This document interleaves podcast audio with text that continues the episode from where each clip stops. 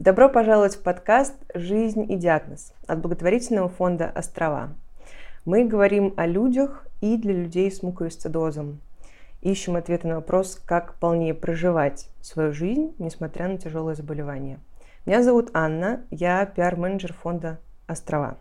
Рядом со мной в студии эксперт по психологии Ольга Полетаева – Ольга – клинический психолог, представитель от России в рабочей группе по ментальному здоровью Европейского общества муковисцидоза. Добрый день, уважаемые слушатели. Сегодня с Ольгой Полетаевой мы поговорим на такую очень значительную и большую тему, как правильно относиться к депрессии. И внутри этой темы мы раскроем несколько вопросов, которые нам присылали слушатели. Эта тема затронет несколько эпизодов, поэтому, пожалуйста, следите за выпусками. И вопросы, которые будут включены в наш разговор, звучат следующим образом. Как правильно реагировать на отказ ребенка от еды и как ему помочь? Мой сын, пишет слушательница, рассказал, что всю жизнь ест без желания, а когда ему исполнилось 19 лет, он стал говорить об этом открыто и часто. Порой у него возникает отвращение к еде, даже к той, которую он любит. И вторая тема, которую нам также прислали слушатели, звучало как то, как реагировать на депрессии ребенка, связанные с заболеванием. Сегодня мы поговорим об этом подробнее, и я хочу еще раз вам напомнить, что темы и вопросы вы можете присылать нам в обратной связи через анкету, которую мы всегда прикрепляем ниже к описанию подкаста, на наш почтовый ящик нашего фонда и в группе ВКонтакте нашего фонда. Все ссылки у нас ниже под описанием будут. Оля, привет! Добрый день! У нас сегодня такая непростая с тобой тема, Аня но тем не менее очень важная, и мне кажется, что все-таки наше сообщество уже начинает к ней привыкать. Все, что связано с депрессией и остальными заболеваниями, касающимися нашей психики или, как еще называют, душевные заболевания, очень табуировано, очень нагружено разными мифами, нехорошими вещами и различным плохим отношением. Но на самом деле правильно относиться к этому нужно сильно проще. Наша психика – это часть нашего организма. Любая часть нашего организма может заболеть. Точка. Думать о том, что она не может заболеть, странно, скажем так, определю это таким образом. Поэтому как рука, как нога, как нос, как легкие, как все внутренние органы, наша психика может болеть. В этом нет ничего удивительного, в этом нет ничего страшного, в этом нет ничего особенного. Есть э, заболевания, которые могут стать неизлечимыми, есть заболевания более тяжелые, ну и так далее. Не будем углубляться, мы все здесь люди опытные, все знаем, что такое а, заболевание. Поэтому, если у нас есть какая-то часть организма, нужно знать, что она может заболеть. Соответственно, о ней тоже нужно заботиться, нужно ухаживать, нужно правильно понимать, что происходит, не нужно недооценивать, не нужно переоценивать, нужно просто знать, что такое может быть. Что касается депрессивных заболеваний, состояний, вернее, да, депрессивных состояний, сразу хочу сказать, что вот это наша распространенная история, что я псих, а, значит, я там, если у меня депрессия, то я стал психом или стала психом, или мой ребенок стал психом, или, или так далее. Вот это выражение простое, которое гуляет, скажем так, между людьми, оно относится не к депрессивным состояниям. Психами называют лю- людей, которые не могут контролировать себя, то есть не возвращаются, скажем так, в контролируемое состояние сознания, но которые ведут себя странно. По факту это уже глубоко больные люди или люди в состоянии психоза. Вот к депрессивным состояниям это не относится. Только к очень-очень тяжелым проявлениям там могут быть психотические эпизоды. Но мы о них сегодня говорить не будем, потому что оно не имеет отношения к тем уровням депрессивных состояний, которые случаются при хронических заболеваниях.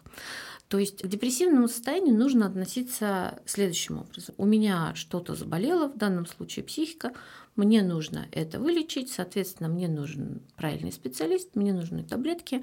Я вылечился и забыл. Про страх лекарств данных мы скажем с тобой отдельно. А сейчас э, какие бывают депрессивные состояния, почему они вообще случаются, почему наша психика может не выдерживать? Помимо того, что они бывают очень легкие осенью, весной, когда у нас мало света, да, наступает такое сниженное состояние, менее энергизированное и так далее. Люди, которые, например, очень чутко на это реагируют, а есть даже такое определение циклотимики, то есть циклическое снижение настроения. Но по факту меньшее количество солнца влияет на нас всех, и это может быть просто естественной реакцией. Это не является депрессией, прямом смысле слова не является заболеванием, это просто может быть депрессивным состоянием, плюс еще на фоне там, того, что кто-то поболел и так далее. Там можно попить такие, знаете, даже не лекарства, а больше, я бы даже сказала, что такие профилактические витамины. Они больше травки, там, знаете, зверобой и так далее. Ну, в общем, в этом, ну, вот совсем нету какого-то сложного состава. Есть реактивные депрессивные состояния, то есть как реакция на какое-то тяжелое событие. Особенно, конечно, когда кто-то умирает умирает. Врачи так и пишут реактивное депрессивное состояние. Это как реакция острого горя, такого и шока, и такой неожиданности. Оно резко наступает и при должном уходе также резко проходит, то есть быстро, за месяц например, да, то есть э, так резко человека качнуло, и он резко выправился в том числе, потому что э, произошло определенное привыкание к событию. Не отреагировать на такие события мы с вами ну, не можем. Они определенного свойства и тяжести, и мы все на них реагируем. И это абсолютно естественная реакция. Точно так же, если вы пробежали какую-то очень большую дистанцию, 10-20 километров, ваши мышцы истощились. О депрессии можно тоже так говорить, как то, что наша психика, она истощается, вот как эти самые мышцы.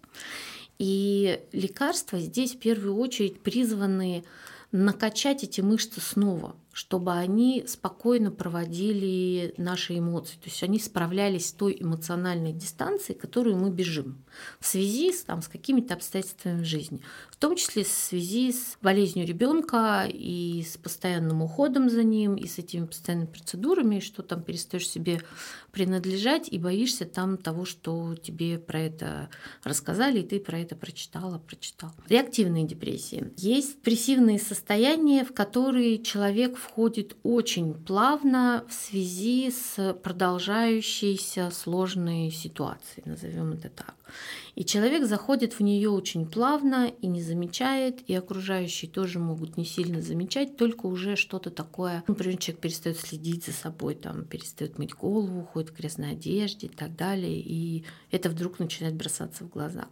Но вот эти плавные заходы в депрессивные состояния, они, как правило, самые частые. И их, правда, сложно отследить. Для того, чтобы понять, что вот это уже, в общем, депрессивное состояние какого-то уровня, а не плохое настроение, не лень у вас или у вашего ребенка, особенно подростка, не дурной характер, не издевательство надо мной, конкретно как партнером там или как родителям, да. Вот это состояние, оно должно длиться минимум две недели. То есть если вы видите, что настроение плохое, сейчас я проговорю, какие бывают виды поведения да, при этом. То, что вы видите, оно должно длиться две недели. Если, знаете, так просто говорить, то, наверное, это такое очень безрадостное состояние очень безрадостное. То есть вас или вашего ребенка. Знаете, люди чаще всего это замечают, когда они вдруг что-то видят или что-то делают, или что-то едят, что им всегда очень нравилось. Вдруг нет. То есть не происходит вот этого ощущения хорошего. И вот в такие моменты люди часто понимают, что что-то вот прямо пошло не так. Есть еще такой очень важный момент, который тоже можно проверять себя или своего ребенка, так называемая депрессивная триада. Она называется сон, секс, еда. То есть если у вас или у вашего ребенка изменился аппетит в ту или иную сторону, то есть вы видите, что ребенок ваш или вы сами едите все, что, как мы называем, гвоздями не приколочено, и не наступает состояние насыщения. То есть вы едите, едите, едите, едите то, это, да, уже, в общем, можете даже есть даже то, что вы как-то особенно никогда не ели, вы просто все время едите. Конечно, от этого увеличивается вес, но нас здесь в большей степени интересует именно аппетит. Или наоборот, вы прямо в себя затолкнуть ничего не можете. Вы уже и день не ели, и вот вы там еле-еле в себя что-то положили, и вы знаете, что это вкусно, но вам как-то все равно не очень. Изменение аппетита в ту или иную сторону – это вопрос физиологии. Это значит, что нужно идти к специалисту. Этого одного будет достаточно. Проверить себя на наличие депрессивного состояния. То есть фактически как сдать анализ. То есть вы приходите и говорите, слушайте, у меня что-то не то, и специалист вас порасспрашивает, может быть, потестирует, но это не обязательно, это дополнительная вещь и скажет вам, что происходит. Конечно, от этого есть вес, и если вес нарастает или уходит быстро, вот прямо это видно, это существенно, это заметно, то это тоже причина обратиться, заподозрить депрессивное состояние и обратиться к специалисту. Оля, к какому специалисту обращаются в таких случаях? В таких случаях лучше обращаться сразу к психиатру или психотерапевту, потому что только они имеют право поставить диагноз официально и назначить таблетки. Медицинский психолог или клинический психолог вроде меня, он должен уметь диагностировать эти состояния, но я обязательно потом отправляю к врачу. Конечно, отправляю к своим знакомым врачам, потому что люди не очень хотят ходить в диспансеры, мы об этом потом тоже поговорим. Вот. А, но, тем не менее, нужно потом идти к врачу. Поэтому для начала, до того, как пойти к врачу, вы можете взять интернет-ресурсы для этого и протестировать себя самих на хорошем опроснике. Я его обычно в докладе всегда даю. Я думаю, что, наверное, Ань, мы с тобой разместим ссылку на этот хороший угу. опросник. Вы просто тестируетесь, вам выпадает результат, и вы смотрите, что происходит. Точно так же вы можете протестировать своего уже подросшего ребенка. Поэтому идти нужно к психиатру-психотерапевту, лучше психиатру. Они есть во всех районах ПНД, Прием у них бесплатный. Они заведут на вас карточку в смысле обращения. Вы можете абсолютно спокойно прояснить э, с ними вопрос, влияет ли это на что-то или не влияет это на что-то, что они вам в этой карточке напишут, какой диагноз и так далее. Вы абсолютно открыто имеете право все обсуждать, все спрашивать. Если вы не хотите появляться в районном диспансере, не доверяете этому врачу, значит, вы находите через знакомого хорошего платного специалиста. Хорошие специалисты из э, диспансеров работают э, платно в, в хороших платных клиниках. Там тоже в том числе вы можете задать этот вопрос, влияет ли это на что-то и так далее. На самом деле никого на учет из-за депрессивного обращения не ставят, ни на что это не влияет, ни на какие права, ни на учебу, ни на там работу, ни, ни на что. На это влияют э, другие виды заболеваний. И поэтому не стоит этого бояться, но однозначно стоит это прояснять, особенно если вы обращаетесь первый раз. Но лечение состоит не только в этом, но тем не менее. Проверяем себя. Второй момент из э, депрессивной триады. То же самое. Сон, секс, еда. Да, про еду поговорили, про сон. Вы либо не спите, либо спите очень тревожно. У вас прямо такой, вы от, от любого шуруха просыпаетесь. Вы либо трудно засыпаете, вы засыпаете, и вам кажется, что вы прям вот вообще не спали, вы просыпаетесь не отдохнувшим. Вы спите очень мало. Или наоборот, вы спите, и прямо вы понимаете, что проспали, не знаю, 10 часов, и все равно не выспались. И так уже не один день. Вот эти состояния когда либо сон уменьшается и ухудшается, либо сон становится длительным и очень тяжелым, это тоже причина проверить себя на наличие депрессивного состояния. Тоже по той же причине, потому что это уже физиологическое состояние. То есть физиология это значит в организме организм начинает работать немножко по-другому. И здесь нужны медикаменты помним да, о том, чтобы подкачать мышцы, которые гоняют наши эмоции, чтобы справляться с эмоциональным состоянием. И третий момент секс. Здесь не имеется в виду конкретный секс, здесь имеется в виду именно либидо в значении желания. То есть либо хочется все подряд со всеми и, или там с кем-то одним, но постоянно, и там ваш партнер уже говорит, что происходит, ну как бы отстань от меня, либо наоборот, ну вот вообще никак, при том, что вы понимаете, что вы там любите этого человека, все нормально, ну вот прямо ну вот совсем никак не хочется, организм не шевелится, ни, никакого возбуждения не происходит, ну вот вообще ну вот ничего, при том, что ничего не поменялось. Там человек вам не разонравился, вести себя по-другому не стал, условно говоря, не обижает, не оскорбляет, как бы все нормально. Вот это тоже, это третий момент. И у подростков, причем у которых, в общем, в большинстве своем секса в подростковом возрасте еще нет, тем не менее, про либидо тоже понятно, тоже можно про него говорить, если у вас уже там такие отношения с вашим ребенком. Вот это депрессивная триада, по которой можно себя проверять.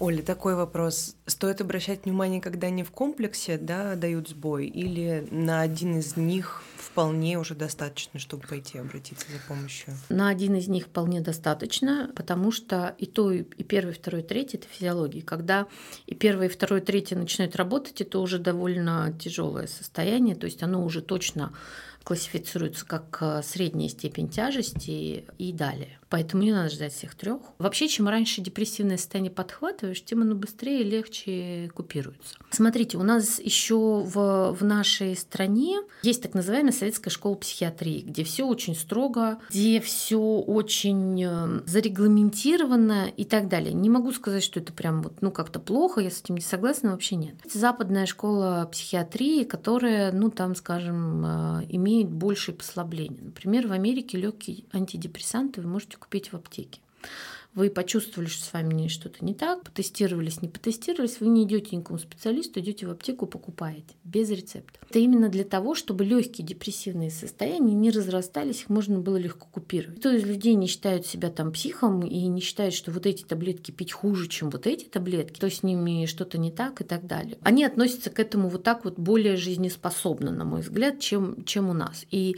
конечно, для того, чтобы это было у них вот таким образом, у них это выстраивалось отношение отношения в обществе. Более того, очень у меня даже вот мои клиенты, которые за границей живут, у них как бы норма, что работодатель оплачивает э, лечение своего сотрудника, если он в депрессивном состоянии. Назову вам две такие цифры. Сейчас депрессивные состояния в мире считаются, по-моему, пятое место занимает, точно входит в пятерку, мне кажется, на пятом месте или или на третьем, сейчас не буду врать, но в пятерку точно входит самых инвалидизирующих состояний. Что значит инвалидизирующих? Это значит, человек какое-то время не трудоспособен, и работодатель за него платит. То есть через вот эти, скажем так, убытки, которые несет работодатель по поводу больничного, они считают, что вот таким образом они это считают. То есть конкретно, четко через деньги, которые они могут посчитать. То есть затраты на то, что вот эту работу делает кто-то другой, за нее нужно платить, да, и, соответственно, они плюс еще оплачивают лечение. Поэтому распространенность этого, она огромная. Второй момент, еще когда я только начинала работать, э, Всемирная организация здравоохранения прогнозировала, что депрессивное состояние обгонят, извините, по смертности сердечно-сосудистые заболевания через 20 лет. Этого не случилось, тем не менее они, они подбираются, скажем так, туда. И за вот эти 20 лет уже уровень депрессивных состояний не падал ни разу, он всегда только растет. Отдельным здесь э, место отдельное здесь занимает подростковую депрессию, которая является отдельным видом заболевания в международной классификации болезней МКБ-11, что вы тоже легко можете прочитать и, скажем так, проверить. Относительно хронических заболеваний, да, то, о чем мы с вами, собственно, говорим. Тоже никакого тайного знания. Пожалуйста, залезьте, погуглите, проверьте то, что я вам говорю. Любой источник возьмите, и вы там прочитаете о том, что человек, у которого есть хроническое заболевание, причем абсолютно неважно, когда оно случилось. Оно с рождения, оно случилось 20, 30, 50 лет, но оно неизлечимо, оно требует заботы. Считается, что он в группе риска по наступлению депрессивного состояния, и эта группа риска в три раза выше, чем в общей популяции. И люди, которые о нем заботятся, в том числе. То есть э, в нашем случае и наши дети, и наши родители. И это не имеет никакой специфики конкретному ковисцидозу, это просто хроническое заболевание, независимо от возраста. Соответственно, вы не виноваты, что в вашей жизни случилось заболевание, ни у вас, ни у вашего ребенка, но с этим с вами получаем и вот этот риск. И дальше он продолжается к таргетной терапии, в которой один из побочных эффектов – тревожные депрессивные состояния. С вами, к сожалению, к этому уже пришли. Сожалению, к этим побочным эффектам пришли, не к таргетной терапии. Таргетная терапия – это счастье, и дай бог, чтобы все решалось и налаживалось. Тем не менее, там тоже есть вот эта побочка, и она случается. И достаточно часто. В связи с чем тоже нужно иметь здесь настороженность и смотреть на изменения поведения ребенка, о которых мы сейчас с вами будем говорить, как, э, какое поведение должно нас с вами настораживать. Я хотела сказать как раз-таки по поводу настороженности, что существует такой термин, как настороженность к психологическим состояниям или расстройствам. Uh-huh. То есть мы сейчас разговариваем о том, чтобы вы имели в виду в своей uh-huh. жизни, что такое существует, и за этим могли проследить и знали, что вы можете с этим сделать дальше. И есть э, относительно, если возвращаться к нашему муковисцидозу, да, есть исследование по, по поводу него, оно тоже есть на сайте фонда Острова, есть в моих докладах, то есть вы его тоже можете увидеть. Два исследования. Да. Первое очень большое, которое было проведено в 2014, по-моему, году в Европе и в Америке. Там было 4 тысячи с чем-то родителей, 6 тысяч пациентов. И их э, тестировали на уровень тревоги и депрессии. И получили, собственно говоря, вот эти цифры, да, что на 30% э, больше, чем в популяции именно только в связи с э, чем хронического заболевания. Я вам хочу сказать, что когда был ковид, пандемия, вот это вот все, когда мы, в общем, было не очень понятно, что происходит, и как с этим всем жить, и что у нас будет там с работами, с деньгами и совсем на свете. Тогда уровень тревоги и депрессии в общей популяции, то есть в мире и среди всех людей, он достиг того уровня, который есть у наших родителей и пациентов. То есть, если вы хотите кому-то донести, в каком ощущении вы живете, то вы можете к этому проапеллировать. А помнишь, вот это вот было? А мы вот так вот все время живем. То есть то, как жили в пандемию, так живут родители и дети, и пациенты в обычном режиме, без таких да. стихийных каких-то происшествий. И получается, в ковид он у них усилился тоже, да? Нет, мы Нет. все этого ждали, mm-hmm. но вот по факту мы получили. Там был скачок, когда в начале, да, то есть когда было страшно, что вообще можно ли выходить на улицу нашим детям, да, как, каким образом, ну, когда был страх заразиться ковидом, было столько смертей. Вот там был скачок тревоги и некоторый скачок депрессивного состояния, но потом он редуцировался, потому что все поняли, как жить, а в масках нам не привыкать ходить, здесь вот соблюдать разные ограничения, и подрос уровень тревоги, депрессии у, у пап. У мамы он постоянно выше, а у папы он... Ну, подтянулись. Подтянулись, да. Но основной результат — это то, что подтянулось все население. И, наконец, стало понятно, а как это в такой вот тревоге существовать. Не знаю, будет ли это исследование корректным сейчас при таргетной терапии. Я имею в виду сейчас в мире, не у нас, когда у нас э, там тоже есть всякие страхи и опасения по поводу того, чтобы таргет был постоянный. Вот в, в мире и в Европе не знаю. Но, тем не менее, это есть. И есть второе исследование немецкое, которое было призвано посмотреть, а есть ли зависимость между депрессивным состоянием и состоянием физическим, то есть УФВ-1, легкие и так далее, то есть уровнем болезни, которая есть у пациентов. И они брали, оно было двухгодичным, они брали ребят с плохим состоянием легких но, то есть, ну, с худшим, чем у другой группы, но при этом у них не было депрессивного состояния. То есть состояние физическое было тяжелее, состояние душевное было легче. И ребят, у которых состояние по легким было лучше, но было депрессивное состояние. Мерили УФВ-1, мерили другие показатели, мерили уровень депрессии и тревоги, и через два года мерили снова. Так вот, у ребят, у которых э, были хорошие легкие, но было депрессивное состояние, у всех состояние по легким ухудшилось. Ребята, у которых было не очень хорошее состояние по легким, но не было депрессии, у них ничего не ухудшилось, а у некоторых даже улучшилось. И таким образом они доказали связь между вот этим эмоциональным, психологическим, душевным, как хотите назовите, состоянием, наличием депрессивного состояния и наличием ухудшения физического муковисцидоза. Причин там не было, то есть люди просто перестают, опускают руки, ничего не делают, какие процедуры, не лечатся, ни ингаляции, ни таблеток и так далее. Вот этого ничего не было. Но тем не менее зависимость от этого была доказана. Соответственно, когда ребенок в депрессивном состоянии, в подростковом возрасте говорит, что я ничего не буду делать, я все равно умру, это одна из причин очень сильного ухудшения физического состояния.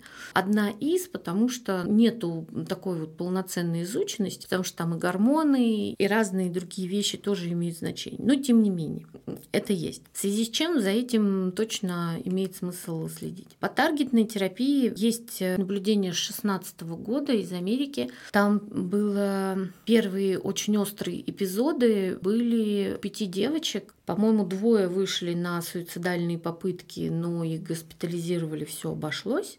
И трое говорили о том, что у них есть суицидальные мысли, и, но не вышли на попытки. Очень важный вопрос связи депрессивных состояний и суицидальных попыток. Оля, я хочу сейчас остановиться, спросить тебя по поводу того, что суицидальные попытки, депрессивные состояния, я правильно понимаю, что они могут усугубляться без должного внимания к ним, без должной терапии. То есть это можно предотвратить ухудшение этих состояний. Именно ты имеешь в виду ухудшение состояния депрессивных или именно суицидальных настроений? Депрессивных. Ну вот мы говорили про депрессию, да, и про то, что бывает люди доходят до каких-то очень глубоких, ближе, да, к суицидальным состояниям угу. тоже, намерением, наверное. Угу. Но это происходит с ними, потому что они должным образом не были зафиксированы угу. и каким-то образом, да, там ни, никто не помогал в этом состоянии. Угу. Смотрите, здесь тоже невозможно сказать, что вот это вот так, вот так, потому что, опять же, депрессивные состояния все очень разные. Есть вот такие вот плавные, долгодлящиеся, когда человек выходит на определенную глубину состояния и на ней может долго жить.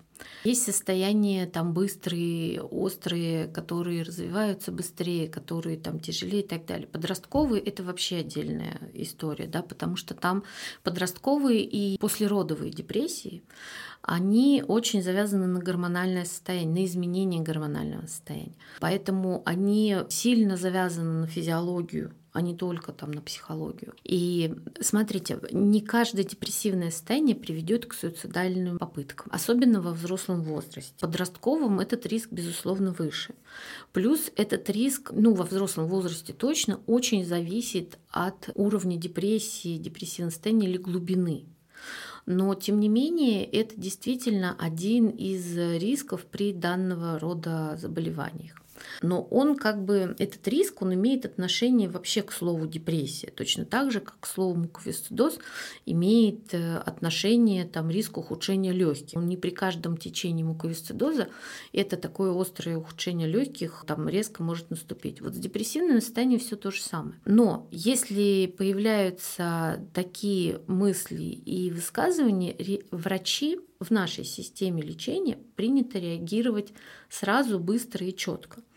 То есть при озвучивании суицидальных э, мыслей, суицидальных намерений, там идет очень глубинное распознавание, что там происходит. Здесь я, наверное, сейчас сделаю такую ремарку. Изначально я суицидолог, потому что я писала даже диплом по суицидам. Это была тема, с которой я начинала свою работу. В общем, наверное, поэтому муковисцидоз меня не сильно напугал, огорчил, печалил, скажем так, когда я с ним познакомилась, но не напугал.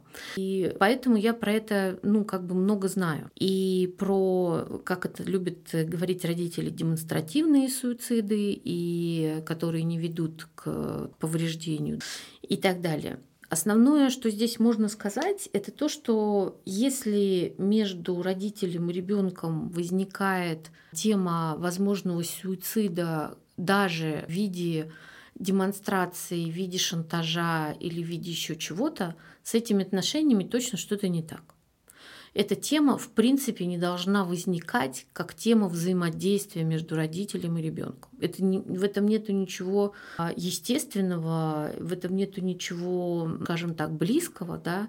Это не про внимание к себе, к своим близким и какую-то доброту. То есть если эта тема есть, значит отношения где-то дали трещину. Нужно попытаться в этом разобраться и решить. Вот это, кстати, тема, которую делают психологи, не психиатры. Если такое происходит в семье, то нужно обратиться к психологу. Конечно, да, да. Угу. да. В это не нужно играть. Эта тема такая, в которую э, можно заиграться, и подростки могут совершать демонстративные суициды, которые могут оказаться законченными, потому что они делают это на вот такой, на таком эмоциональном состоянии, где они не очень могут рассчитать Понятно. И глубину пореза, и высоту крыши, и таблетки могут хватануть какие-то вот так вот. Э, привыкли, что тут лежит что-то, что не причинит вреда, и хватануть что-то не то.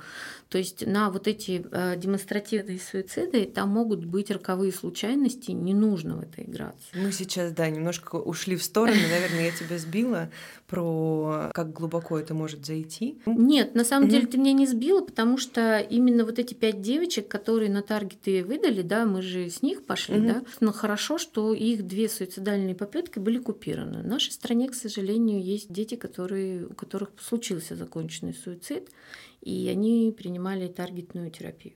Поэтому на самом деле это не шутки – и эту настороженность нужно иметь. Но что я здесь хочу сказать по поводу связи депрессивных состояний, цидов и таргета. Таргет здесь не виноват. То есть мы лечимся, мы принимаем таблетки, из-за этого таргет отменять не нужно. Если вы замечаете или если вы диагностируете, вы с врачом об этом говорите. Потому что здесь, как при подростковых депрессиях и послеродовых депрессиях, гормоны играют роль.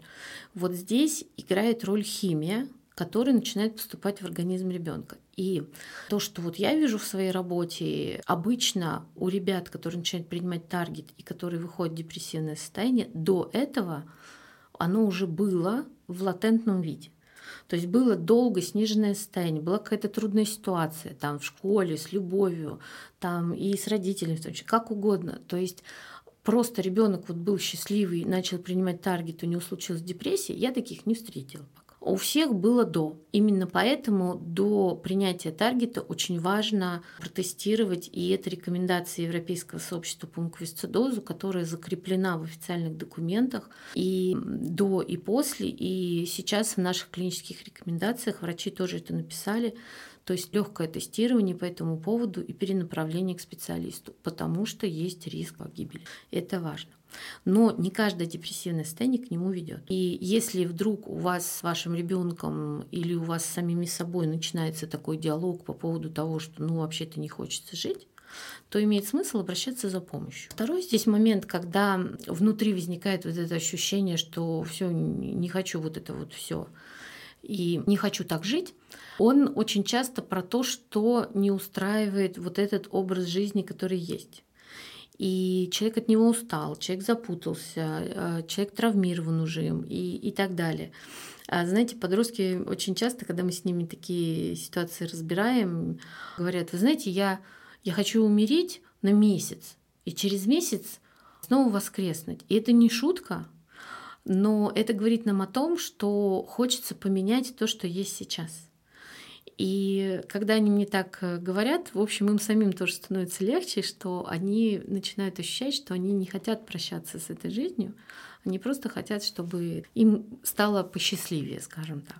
Поэтому при таргете мы тоже с вами имеем настороженность, не просто настороженность, а мы прямо смотрим, как наш ребенок реагирует, как его больше даже организм реагирует на включение еще больше химии, потому что печень у нас одна, и она будет выбирать, что перерабатывать в первую очередь, и, а лечиться нам нужно, и таргет — это большое счастье и так далее. Если вы это замечаете, вы с врачом об этом обсуждаете, он может вам снизить дозировку на какое-то время, может не снижать. Я знаю пару рекомендаций об отмене таргета вообще в связи с тяжестью состояния, но я знаю, что не было отмены, вот то, что я знаю, по крайней мере, да, не отменяли из-за депрессивного состояния, просто добавляли антидепрессанты, а, могли чуть-чуть снизить и нормально прошли и вышли и выровнялись. Там, где подключаются гормоны или химия, там могут быть резкие ухудшения. Именно поэтому нужно за этим следить. Там, где нету э, гормонов и химии, обычно идет, даже если идет ухудшение, оно идет плавно и заметно, я бы вот так сказала. И через э, вот эту плавность э, в какой-то момент можно заметить, что человек, ну, там прям совсем сник, как бы, да, там и так далее. А в нашем случае нужно действовать вот таким образом. Нужно следить, нужно проверять до таргета, нужно проверять после таргета, нужно проверять во время Ну, после уже, в смысле, приема и дальше во время смотреть тоже. Уважаемые слушатели, пожалуйста, будьте внимательны к своим состояниям и обращайтесь за помощью к угу. вашему лечащему врачу, который сможет вас направить к специалисту, если угу. того потребует ситуация. Депрессивное состояние, их не нужно бояться, их нужно понимать, потому что у нас есть часть организма, которая может заболеть. К этому нужно относиться нормально и не драматизировать это. Но с этим тоже нужно, как с любым другим заболеванием, правильно обращаться. И к специалисту. И к специалисту. Вовремя заметить, подхватили, пропили там какой-то курс таблеток и все, и забыли об этом. Да, мы продолжим дальше говорить в следующих выпусках. Спасибо вам большое за внимание и увидимся в следующем эпизоде. До свидания.